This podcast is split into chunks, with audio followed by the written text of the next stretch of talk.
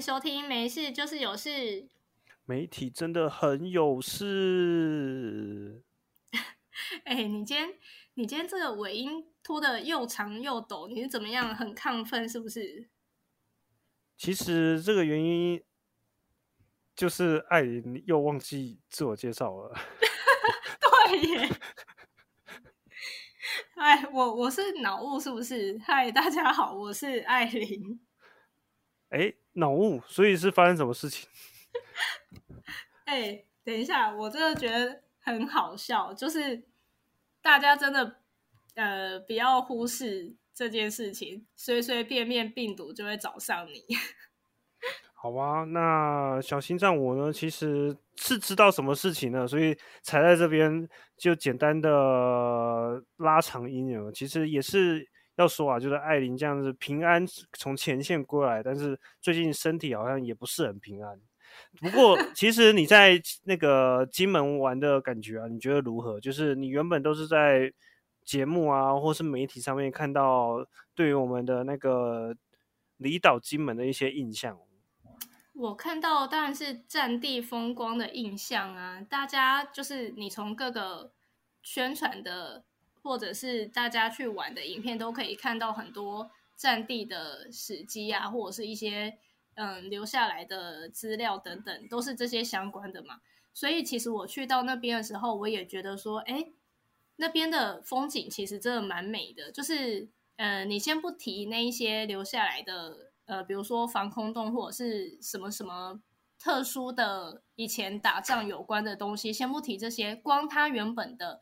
自然风景，我就觉得已经很美了。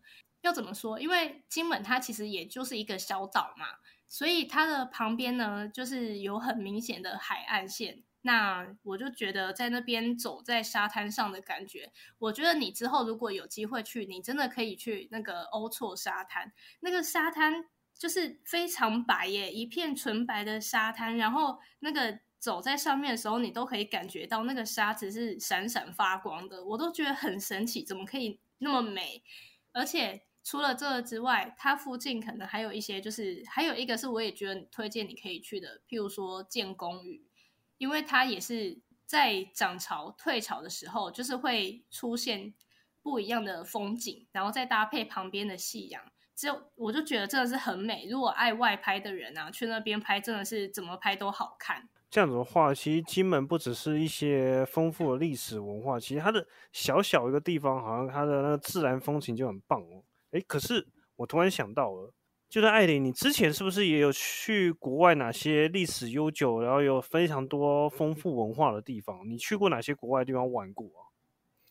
哎，我跟你说，我就是。说到这个，最近那个柬埔寨诈骗的事情不是很红吗？我以前去过，我觉得最特殊的国家就是柬埔寨，而且那是我在大学的毕业旅行去的。你们觉得很奇怪？所以说，所以说你本身那个心里埋藏的新闻协议，就早在明那个默默的在生活中在实现了吗？哎，你不觉得很好笑吗？哪个大学生会去柬埔寨这么冷门的国家？东南亚就是什么？是不是什么泰缅、柬埔寨，然后辽国、越南、越南和泰国最多人去了啊？嗯，对啊。其实柬埔寨是哎，吴哥窟在哪里？就是柬埔寨啊。哎，其实我那个我的亲戚也有去那边玩过。我觉得那个对啊，就是他们毕竟都是医生世家，其实就是会有点想要去体验人生的感觉。所以你是也是因为吴哥窟而过去的吗？而不是有什么现在我们那个去那边可以赚多少钱啊？这样想说去探探门路啊？哎，那时候这些还没有这么多，真的。我那个时候就是跟我一些大学同学嘛，我们那个时候单纯就是觉得很想去看一下吴哥窟到底长什么样子。而且就是说实在的，就柬埔寨比起我们去。日本、韩国啊，或者是你刚刚说的泰国、越南之类的，都还要便宜。所以，其实我们那时候在选择毕业旅行的地点的时候，就只是单纯这样子想说：，哎，好像可以去看个美丽的历史古都，然后又可以旅费比较便宜，那不然就去这里好了。我们就这样很单纯的都飞过去。可是我必须说，我那个时候去避旅的时候，我觉得对柬埔寨的印象真的是非常好，所以我在最近看到这个诈骗的事件啊这么多，然后大家就好像把柬埔寨讲的很可怕的样子，我就觉得真的事情不能只看到这个单纯的这个表面呢，就是而且也不能被带风向带走。我就觉得大家现在对柬埔寨好像有一点贴标签了，就其实嗯有一点替柬埔寨感到很不值。有没有可能其实？目前报起来，感觉起来就是台湾人生活就是说很糟糕。其实我觉得媒体的负面可能说台湾人现在很糟糕，或者台湾人的那些偏门的诈骗的那种集团总是特别的多，所以才会导致什么人蛇集团有操作的空间，把它运到国外去从事诈骗。他好像有些媒体反而是带台湾本身就是一堆人在诈骗啊，然后。本来台湾人都是贪小便宜吗之类的一些台湾人性格都不太好，因为其实像媒体带那种台湾人被骗到国外，然后从事一些诈骗集团啊，或者从事不法的行为的报道，好像就一直陆陆续都有出现。那甚至小新让我本人呢，以前还写过，最近也算是听说也是因为他柬埔寨事件才整个炸开来的。就是网红 Bump 嘛，就是他常常做踢爆诈骗的各种系列，然后这个国际救援的系列呢，甚至让他跟目前的政府杠上了，就是政府都是废物。然后呢，那个反而他这个人直直接到柬埔寨去救人回来，是非常的勇敢。然后呢，比政府还要有用太多了。好像现在反而风向开始往这边吹。当然我知道对柬埔寨的一些抨击好像还是有的啦。但是我。我觉得吼，你如果说他是一个网红，然后他靠自己的力量去救我们的国人同胞回来，我觉得就是媒体要把它塑造成英雄的形象，或者是他本身可能要传达出这种形象怎么样的，我都觉得无所谓，因为这也或许是事实。我觉得最让我感到无法接受的是，嗯，我看到很多不同家的媒体在写说有黑道去救我们的国人回来，然后就是说。抢在政府之前去救人回来，我觉得，嗯，这些媒体会写出这种文章、这种标题，本身就是一件很要不得的事情。因为黑道就是黑道，它就是违法的存在。那你们现在写这个东西是怎么样？想要帮黑道洗白吗？好，就是就算呃，你们其实只是无意识的写出一篇你们觉得你们看到的东西好了，但是你无意识写出来的东西，你被阅听者看到，无意识中就是在帮他们洗白。而且我在想说，柬埔寨他的这个人蛇集团背后势力这么庞大，可以骗这么多人过去那边，然后去不管是说性侵暴力，或者是骗人家那个摘器官等等之类的事情，他。组织可以弄到这么庞大，代表说他们背后一定也是一个很大的黑帮集团在操控着。那你又现在又要帮黑道洗白，你不觉得这些媒体真的很奇怪吗？我在想说，是不是这个记者啊，想要写一些不同其他家的观点，然后吸一波眼球，然后就想说，哎，就是这样子，黑道可能大家都觉得，就是新闻，就是说正常的新闻，大家就不会报了。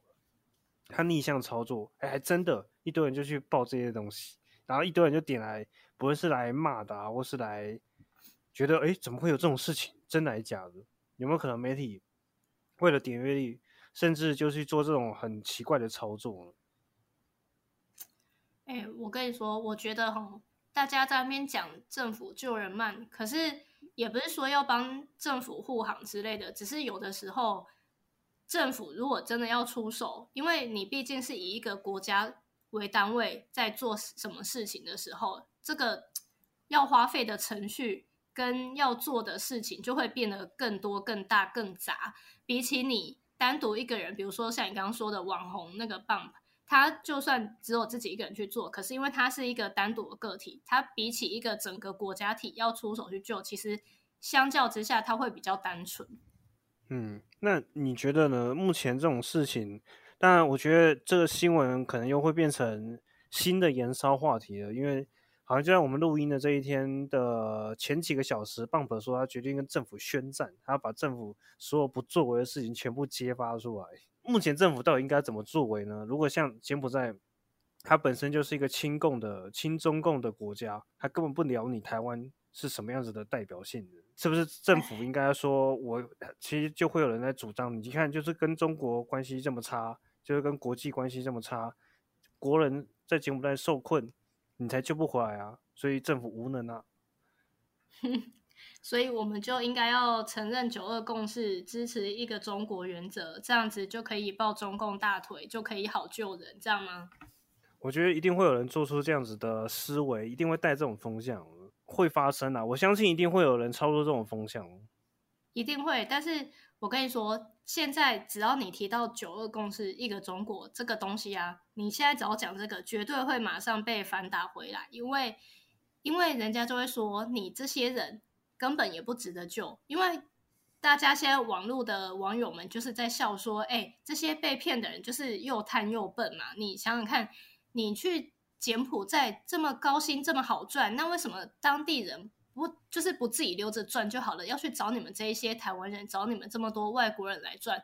他当地人有那么多的人没有收入，那么多人没有工作，那当地其实说实在话，他们就是很贫穷。”那他们为什么有这么高兴的工作？不要自己赚，要给你们这些外国人来赚，这不是很矛盾吗？那你这些人会那么简单的被骗过去，所以才会有很多网友笑说，那这些人就是自己笨啊，自己就是自己很贪心，贪那个高薪这样子，才会被骗去那边卖掉，所以也不值得救。所以。我觉得，如果操作像你刚刚说的那个手法的，一定会有很多人 马上打回来说啊，那就不要救啊，刚好不用去救他们，也不用抱中国大腿。嗯，其实有个点啊，就是当地人又不会说中文，他当然中国中文的人群这么大，好骗，懂吗？其实又回到这个，他做的这偏门的勾当，他当然要去对最多的客群。对啊，很可惜，就是柬埔寨现在被冠上一种好像是台湾人的恐怖。岛的感恐怖国的之类的那个污名，可是谈到金门，金门其实，在媒体的印象啊，也是一种什么，就是啊，都是那群九九点二始终的蓝营，永远都是国民党的肉，完全不会有任何的那种不同的声音，好像就比较不会有这种感觉。然后呢，好像当地的人都比较接近中国。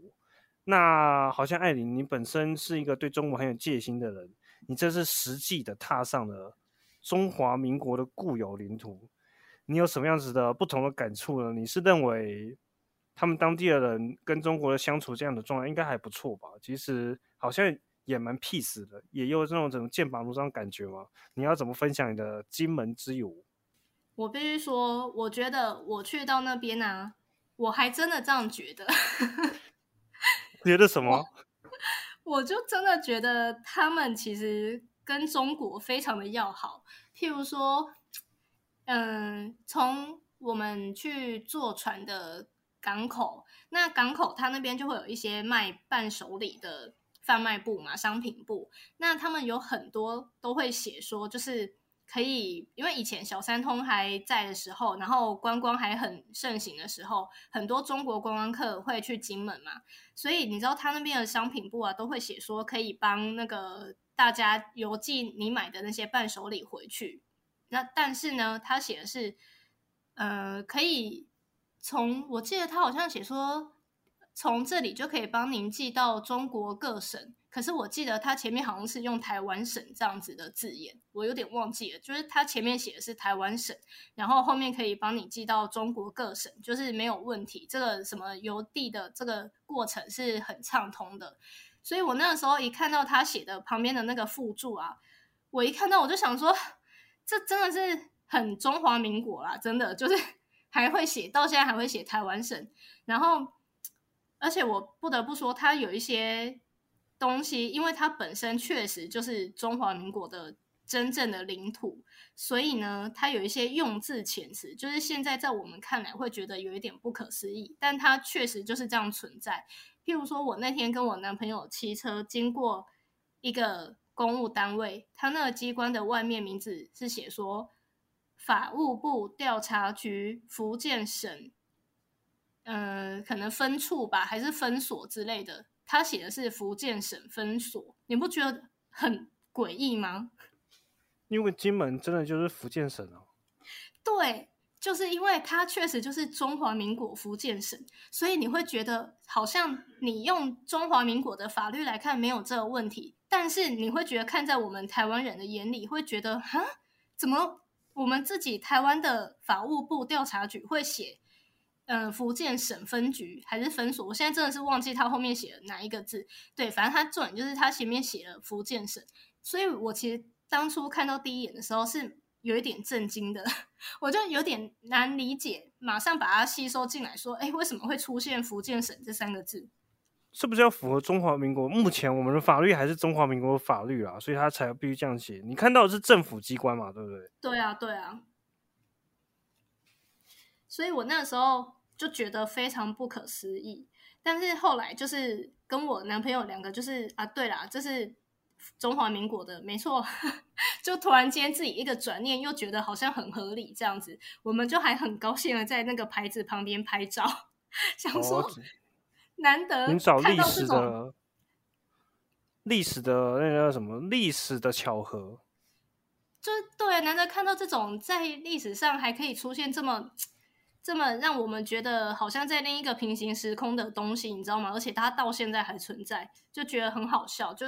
赶快跑去跟他拍照，而且，嗯，我觉得金门人有时候他们，哎，我我觉得最让我那个意料之外是，我去那边他们都讲闽南语，哎，我现在会讲闽南语的意思是，我觉得他们讲的那个腔调跟有一些用字遣词跟台语不太一样，就是跟我们一般现在在台湾本岛上面听到的台语不太一样，所以我。那个时候一下飞机就听到有当地的民众讲他们那一边的，呃，这算什么福建话吗？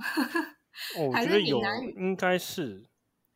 对，就是他们那边的那个这个话。然后我一听，我就想说，哎，他们讲台语吗？可是我就想说，哎，可是金门跟中国那么要好，感觉他们应该大部分人也都是讲中文吧。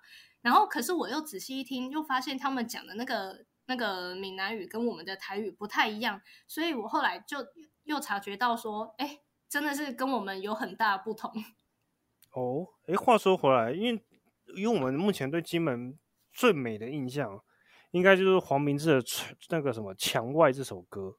对。你们在你在去玩之前，有没有特别先去看那部 MV，去找那些 MV 的景点？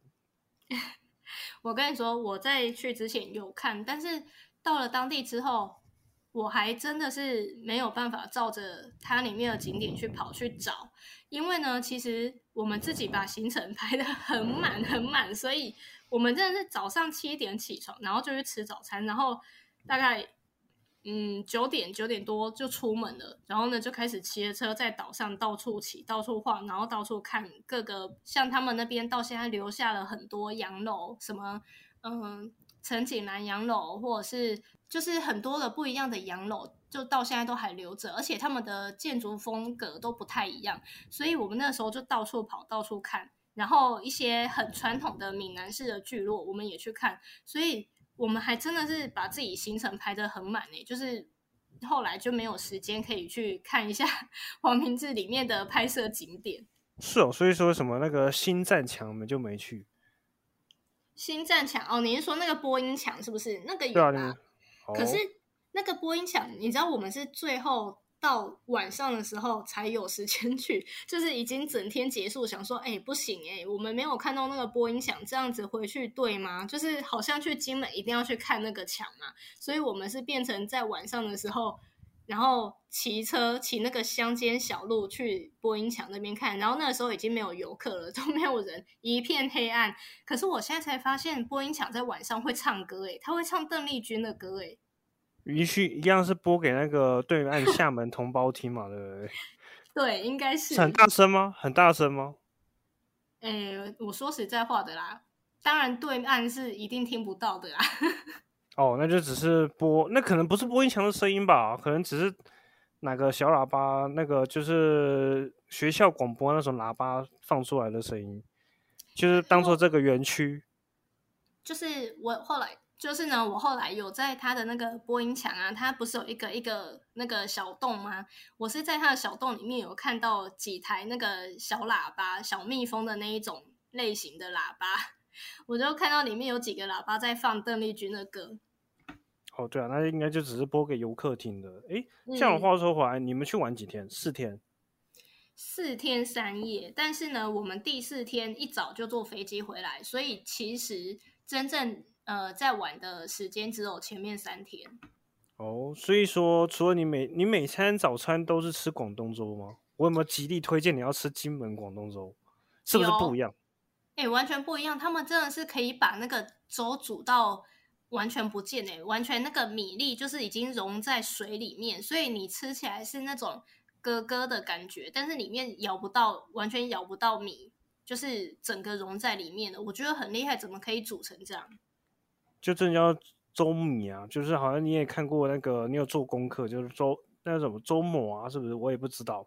但是我觉得最厉害的是它的配料，是不是？感觉起来跟我们常吃的各种粥的配料的组合都很不一样。嗯，它的配料就是你一般比较不会想到会放在。咸粥里面，哎，应该说广东粥里面，因为广东粥我印象中其实是没什么料的，看你要点什么口味。但是它的广东粥就是皮蛋嘛，然后瘦肉或是虾仁，就是正常的广东粥，绞肉，对，好像就是这样。可是你吃到应该是什么有炸的东西在里面的？我记得是有丸子啦，然后有猪肝啦，然后呃，哎。等一下，对啊，还有什么？我现在怎么有点想不起来？是不是有什么炸鱼条啊？还是说，其实我吃的叫做我是在永和地区，就是新北永和吃的金门广东粥，但是我就觉得很不一样了。然后它应该会好像是说什么搭配油条很赞。嗯，哎，油条我真的觉得很赞，因为它不像台湾的油条是那种里面比较空心，然后炸下去很酥脆的那一种，它的油条真的是比较扎实，就是。它比较像炸面包的感觉，它里面是实的，是扎实，然后咬下去你会觉得，呃，很有嚼劲，但不会是那种很酥脆到会去刮你的嘴巴、口腔里面的那一种感觉。你可以了解我这个形容吗？总之就是比较比较厚实、比较扎实的口感。对对，嗯，广东粥还有什么比较好吃的吗？就是金门，我对于金门的印象就是这个。嗯，除了广东粥之外，我觉得他们的另一个特色就是芋头。他们那边，嗯，你一开始也不就是很难想象为什么金门会盛产芋头。结果后来我男朋友就说，因为金门当地就是土壤贫瘠，所以基本上他们种不太出来其他的蔬菜，他们只能种根茎类，譬如说芋头、地瓜。地瓜也是他们盛产的另一项作物。然后再就是高粱嘛，就是他们那边当地非常大家都很流行在种的高粱这样子，所以他们基本上只能种这些。然后我们在那边就吃了蛮多，比如说芋头冰、芋泥冰、芋圆，或者是嗯芋头条，就是会把它切成长长的长条状，然后像饼干这样子做成一条酥酥那种饼干状芋头条，然后各式芋头酥啊，然后嗯还有什么？就是反正芋头制品超级无敌多哎，所以喜欢吃芋头的人，我觉得他去金门也可以觉得还蛮爽的。啊，我想到了，那你有分享这个东西给我们前同事吗？哎，可是他好像是不知道有没有去过金门，反正他应该不会错过这个行程的。哎，可是所以说你吃的芋头比你喝的高粱还要多吗？在金门的时候？哎，我觉得是啦，因为毕竟你不能一直 一直喝高粱。我们那个时候去的时候呢，是先吃了高粱冰淇淋。对他们就是很喜欢把高粱加在各种制品里面，譬如说高粱冰淇淋，然后高粱调酒，然后呢还有什么高粱香肠、药膳啊？药膳、药膳，对高粱哦，因为高粱不是酒啦，其实但是酿酒的一种谷类。所以高粱跟药膳没有，它是直接把高粱酒加入那个药膳蛋里面，就是像我们茶叶蛋有没有？它就是卤一锅药膳蛋，然后还是有加高粱酒。哇，那感觉起来就是很香，然后很有那种酒酿的那种酒味，很浓的。对，真的。然后还有各种酒类的那种，嗯、我记得我好像有吃到，我就比较特殊的，就是美酒加咖啡，他们就是用美式咖啡加高粱酒，就你喝下去当下，你就会想说，这到底是为什么真的要喝美酒加咖啡？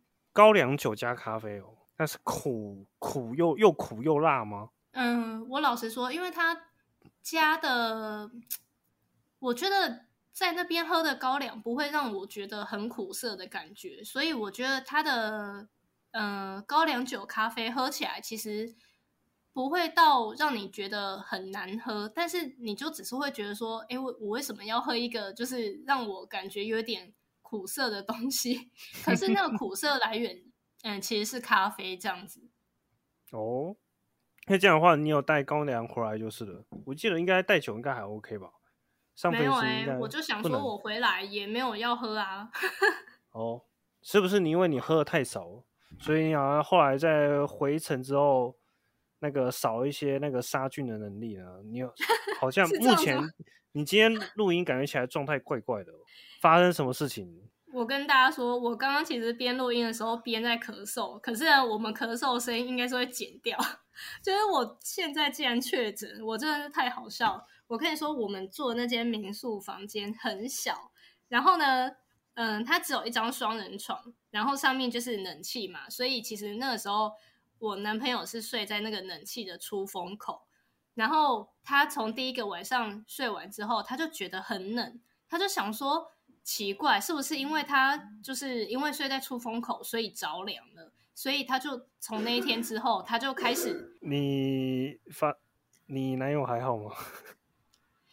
你放心，他一直这样。所以呢，他就一直觉得，就是他那个时候睡在冷气出风口着凉，因为他从那一天之后，他就是一直开始呃会觉得很累，然后呢三不五时就咳嗽，然后就觉得，尤其到晚上，他就开始全身发冷，他就觉得，因为那个时候我们其实已经没有开冷气了，可是他还是会觉得很冷，然后把自己裹着棉被这样子，然后我们就单纯想说啊，那他应该就只是因为着凉了，因为毕竟我们去金门的那几天，其实我觉得游客算少，所以我们在路上不管是骑车还是到各个景点啊，都没有太多的游客，就是零星的那一种三三两两。那大家走路的时候都有戴口罩，所以我也觉得说不会在金门那个地方，呃，跟就是不会在那个地方确诊，我是这样觉得啦。